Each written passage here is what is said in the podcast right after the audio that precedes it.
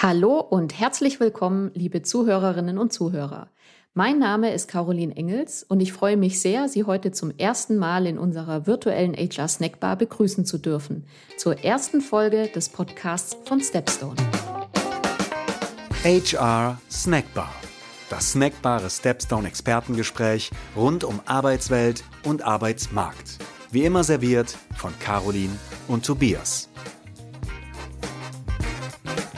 Virtuell bei mir ist heute natürlich mein Kollege Tobias Zimmermann. Hallo Tobias. Ja, hallo.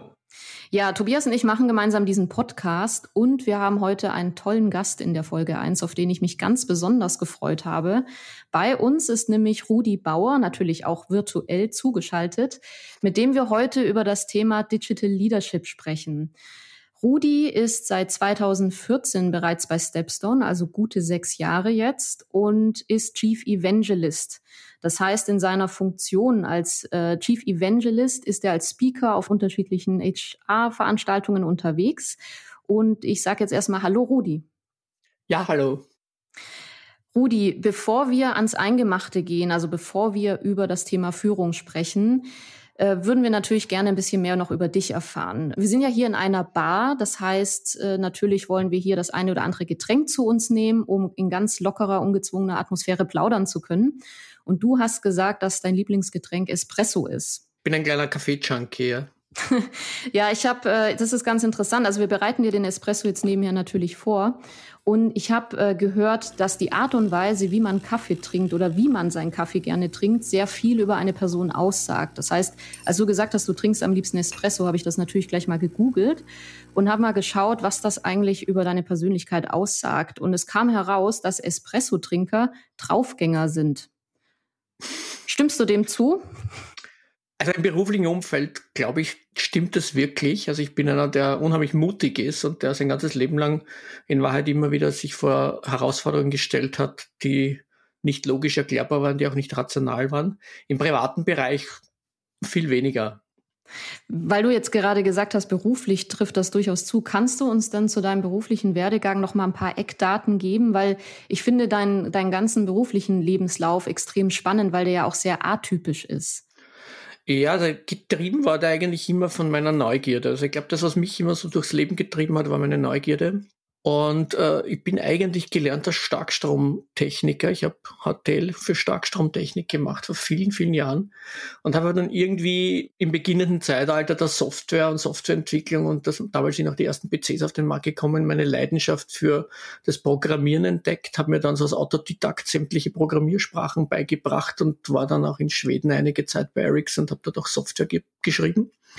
Bin von dort dann irgendwann ins technische Produktmanagement, vom technischen Produktmanagement dann nächste Stufe Marketing. Und so hat mich dieser Weg immer weitergetrieben. Und dann 2001 habe ich für mich selbst dann an meine Weiche gestellt und habe die Active Concepts gegründet, weil ich gesagt habe, ich habe mein ganzes Leben lang ganz viel für technische Produkte, für fantastisch designte Produkte arbeiten dürfen.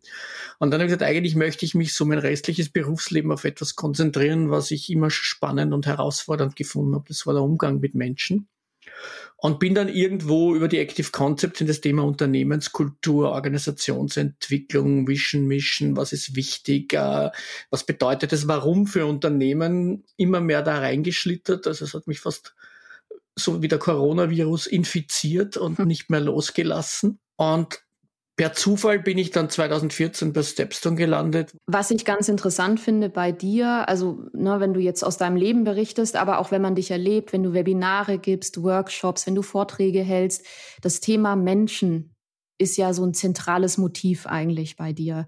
Und wir haben uns ja schon öfter über das Thema Führung unterhalten. Wir kennen uns ja auch schon ein bisschen.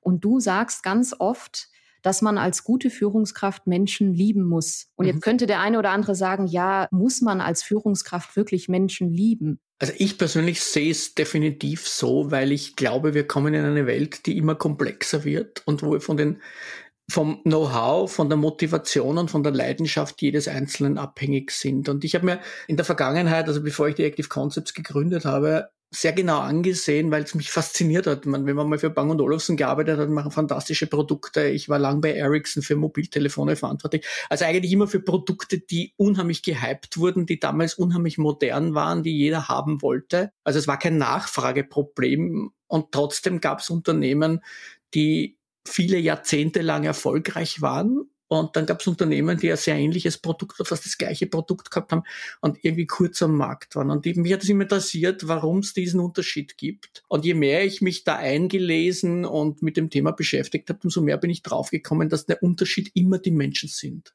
Also ich muss als Führungskraft Menschen nicht lieben, aber ich habe den Vorteil, wenn ich Menschen liebe und mich individuell darauf einlasse, kriege ich ein unfassbar erfolgreiches Unternehmen, weil ich mich nicht die rationale Seite eines Menschen kriege, sondern ich kriege seine Leidenschaft. Und diese Leidenschaft macht diesen wahnsinnigen Unterschied. Mhm. Ja, also ich glaube, das ergibt total Sinn. Ein interessantes Ergebnis, das wir immer wieder in unserer Marktforschung feststellen, ist, dass die Eigen- und Fremdwahrnehmung von Führungskräften auch mal durchaus stärker auseinandergeht. Also sprich, was betrifft die Zusammenarbeit, aber auch die Performance von Führungskräften selbst. Kannst du dir vorstellen, was die Gründe hierfür sind? Hast du da vielleicht auch schon mal eigene Erfahrungen gemacht? Und ich glaube, unsere Zuhörer interessiert natürlich auch ganz besonders, was kann man dagegen tun? Also ich glaube, mhm. lösen kann man es ganz leicht, indem man mehr kommuniziert. Ich glaube, unser Hauptproblem, obwohl wir in einer total vernetzten Welt leben und eigentlich alle Kommunikationskanäle ständig rund um die Uhr und dauernd zur Verfügung hätten, kommunizieren wir viel zu wenig. Und ich glaube, dieses einfach drüber reden, einfach sich einmal damit beschäftigen, sich damit auseinandersetzen, würde wahrscheinlich ganz, ganz viel von diesen Themen auch lösen. Warum es zu diesen Unterschieden kommt, ich glaube als Führungskraft und ich bin auch viele, viele Jahre auch schon Führungskraft, man versucht immer das Bestmögliche zu tun. Man hat auch immer, glaube ich, diesen Anspruch, das Bestmögliche zu tun. Und man prallt in Wahrheit auf ein ganz ein simples energetisches Problem. Das ist one too many ich habe eine Energie aus Rudi Bauer zur Verfügung und diese Energie kann ich nutzen, um einer Gruppe von Menschen, für die ich halt die Führungskraft bin, meine Energie zur Verfügung zu stellen. Und das führt ganz, ganz rasch ans Limit. Wenn es da unterschiedlichste Erwartungshaltungen auf der anderen Seite gibt, wenn es da unterschiedliche Vorstellungen gibt und eine fehlende Kommunikation, also eine Kommunikationslücke, weil man über die Themen nicht spricht, dann entstehen Interpretationsspielräume. Und diese Interpretationsspielräume sind dann in diesen Umfragen sichtbar. Ich glaube nicht, dass da Boshaftigkeit auf irgendeiner Seite dahinter steht, in den seltensten Fällen wahrscheinlich.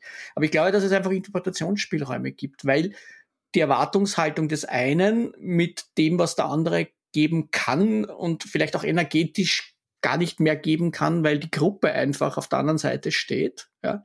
Und ich glaube, das ist so das typische Phänomen, warum Kabarettisten zu Beginn eines Programms sich immer einen im Publikum suchen, der dann den ganzen Abend auf der, auf der Schaufel steht, ja? weil sie damit verhindern können, dass die Gruppendynamik des Publikums sie an die Wand klatschen würde. Und die setzen das auch sehr gezielt ein. Und ich glaube, als Führungskraft äh, hat man die Möglichkeit nicht, du kannst niemanden an die Wand klatschen und du kannst auch niemanden auf die Schaufel stellen. Ja. Aber ich glaube, es ist ein Kommunikationsthema. Ich glaube, es ist wirklich so dieses Thema, was erwarten sich meine Mitarbeiter von mir? Was kann ich geben? Und in Wahrheit, ich glaube, daraus muss man einfach diesen, diesen Weg finden. Und darum geht's in Wahrheit. Ich finde das äh, ganz interessant, was du da ansprichst, weil es geht ja, es dreht sich ja alles um das Thema Kommunikation. Und wie man kommuniziert und wie man will, dass die Führungskraft kommuniziert, hängt ja auch sehr eng mit dem Führungsstil zusammen. Und mhm. ähm, in der Organisationspsychologie und auch in der Betriebswirtschaftslehre gibt es ja unheimlich viele Modelle und Theorien und Ansätze, wie gute Führung aussehen müsste und welche Führungstypen es gibt und so weiter und so fort. Was glaubst du, wie, also wenn man jetzt die Mitarbeiterbrille einnimmt, wie wollen Mitarbeiter wirklich geführt werden und wie eben genau nicht, vor allem jetzt vor mhm. dem aktuellen Hintergrund? Mhm. Also ich glaube, was, was, was Mitarbeiter oder was, was, ich möchte jetzt gar nicht Mitarbeiter sagen, ich würde jetzt gerne den Term austauschen und sagen Menschen, ne? wenn mhm. wir jetzt über Menschen reden, dann würde ich sagen, Menschen wünschen sich etwas was mit Wertschätzung zu tun hat. Und Wertschätzung bedeutet, was bedeutet Wertschätzung für uns? Wenn man es ganz pragmatisch simpel runterbricht, ich will mit meinen Bedürfnissen ernst genommen werden, ich will gehört werden, ich will, dass man auf meine Bedürfnisse bis zu einem gewissen Grad im Rahmen der Möglichkeiten eines Unternehmens auch eingehen kann und dass man mich dafür quasi einsetzt, wofür ich ja in Wahrheit auch mehr oder weniger von den Kompetenzen her ausgestattet bin, weil dafür bin ich an Bord gekommen. Und ich glaube, dort fängt das Problem schon mal an, dass es in ganz vielen Unternehmen einfach Manager gibt, die sich unfassbar gerne, und das kann man auch gut erklären, warum das so ist, glaube ich, mit dem Wie beschäftigen. Mhm. Wie machen wir etwas und was machen wir? Mhm. Viele von uns haben ja in der Vergangenheit, und das ist, glaube ich, immer noch so stark verbreitet, Karriere gemacht, indem sie etwas, ein Wie besonders gut konnten. Ja. Also über eine Fachkompetenz ist man auf einen aufmerksam geworden und gesagt, der kann das besonders gut. Die nächste Stufe für den und die nächste Perspektive ist einfach Führungskraft und im Prinzip dort dann eine Gruppe von Menschen zu führen, weil er einfach weiß, wie es funktioniert. Ich glaube, je weiter man nach oben kommt in einer Hierarchie oder je mehr man sich in die Führungsverantwortung auch bringen will, umso mehr muss man sich dann beschäftigen mit dem Warum. Also ich glaube, man muss das Wir mal loslassen, man muss das Wasser mal loslassen. Also nicht, was tun wir und wie tun wir es, sondern warum tun wir es. Mhm. mhm. Und dann in Wahrheit dieses Wie und das Was einfach an die nächste Ebene übergeben. Und ich glaube, es sind wahnsinnig viele Manager immer noch sehr mikrokosmisch unterwegs und beschäftigen sich sehr mit Mikromanagement. Und das nimmt auf der anderen Seite den Leuten die Motivation, weil sie sagen, eigentlich bin ich dafür da, ich weiß, wie es geht. Das nimmt auch die Freude, einmal neue Wege auszuprobieren. Das nimmt dem Ganzen die Kraft des Empowerments, weil ich damit nie Unternehmer im Unternehmen kriege, sondern immer nur Ausführende. Und das Allerschlimmste ist, dass Menschen nach einer bestimmten Zeit aufhören zu denken. Mhm. Und ich glaube, damit kriegt ein Unternehmen halt eine unheimliche Reibung und auch unheimlich viel Frust, weil man das eine bestimmte Zeit auch durchdrückt, aber es geht jede Leidenschaft verloren und damit geht jedes Engagement verloren und irgendwann geht dann noch die Loyalität verloren. Mhm. Da sprichst du, glaube ich, was ganz Spannendes an.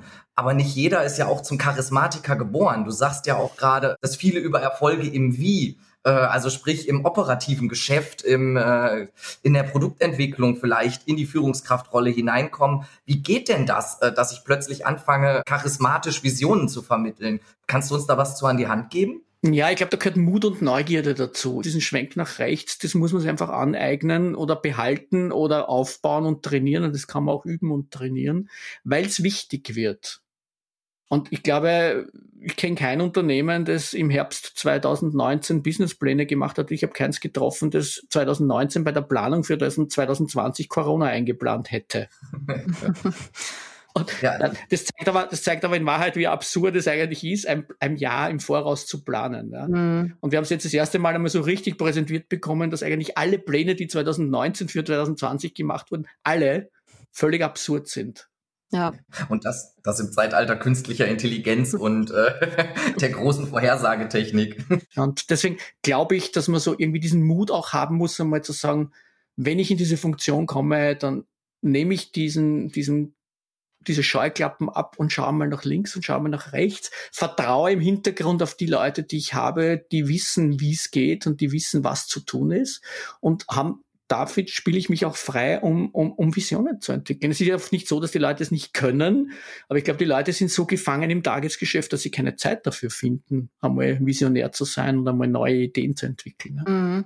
Ja, und ich denke, sich zu trauen, die Scheuklappen abzulegen, ist ja durchaus was, was man zu einem gewissen Grad auch trainieren kann. Ich denke, das hat mit ähm, Unternehmenskultur zu tun, mit einer gewissen Fehlerkultur, mit einer Kultur, dass man auch mal scheitern darf. Mhm. Und äh, wir wären ja bei dem Thema dann ganz schnell auch bei äh, Führungskräfteentwicklung.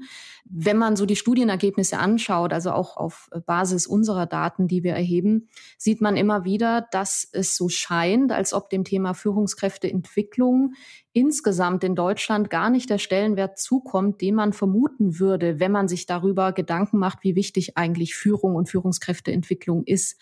Und mhm. da fragt man sich natürlich, woran liegt das?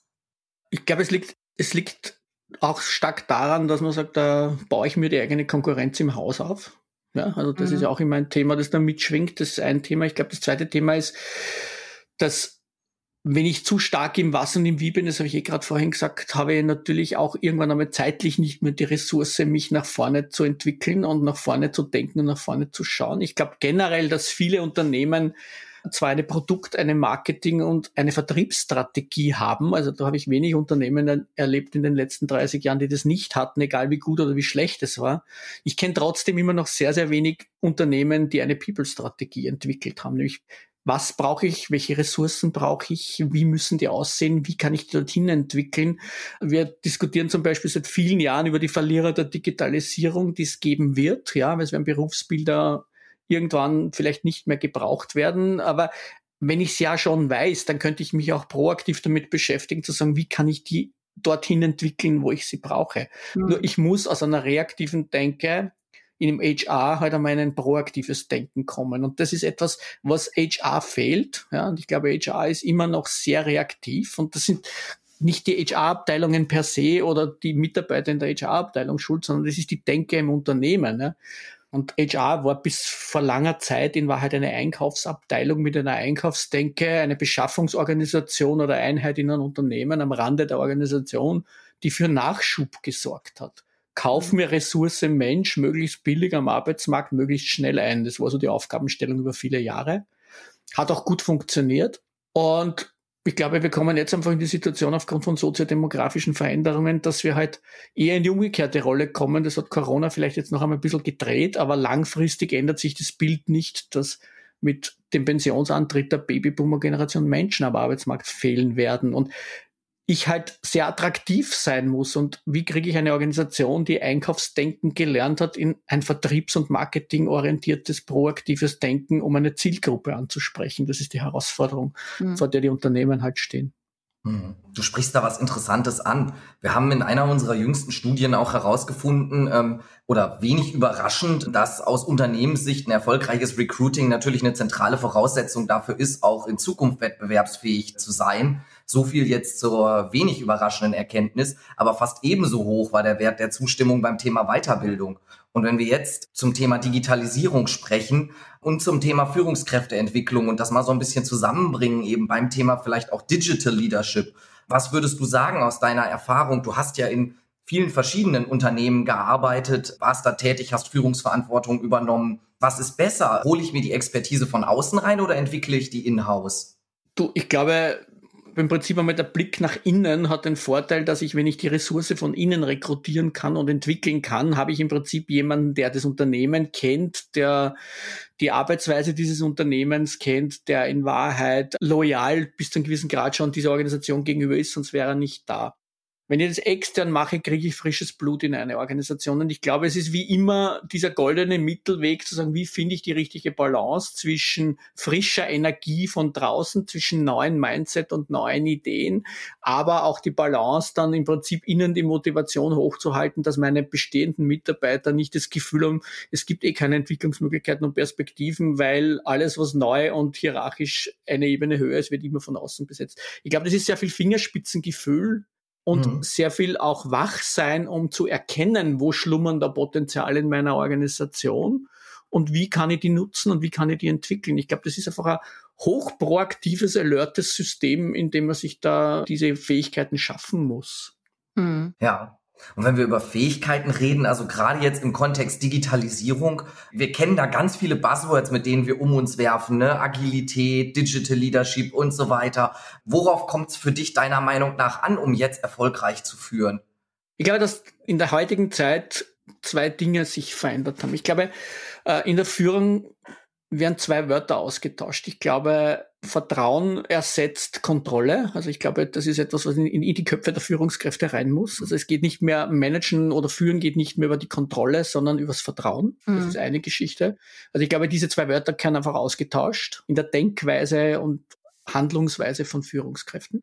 Und das Zweite, was ich glaube, ist, dass wir aufgrund der Komplexität schon länger in der Situation sind, dass fixfertige Konzepte nicht mehr funktionieren. Ich glaube, es gibt nichts mehr, was man fertig denkt und dann umsetzt, sondern ich glaube, dass wir sehr agil an diese Dinge rangehen können. Ne?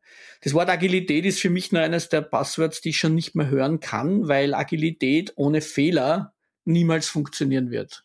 Das schließt sich gegenseitig komplett aus. Also ein agiler Approach ohne Fehler zu gestatten geht nicht.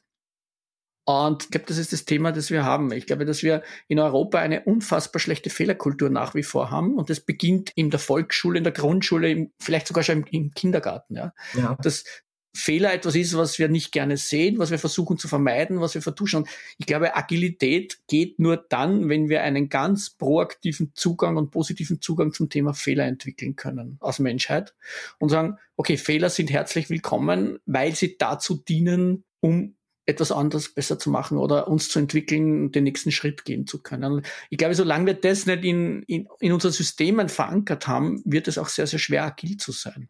Hm. Was mich an der Stelle besonders interessiert, Rudi, du bist ja Österreicher. Mhm. Und du hast jetzt viel das Thema Fehler, Fehlerkultur angesprochen.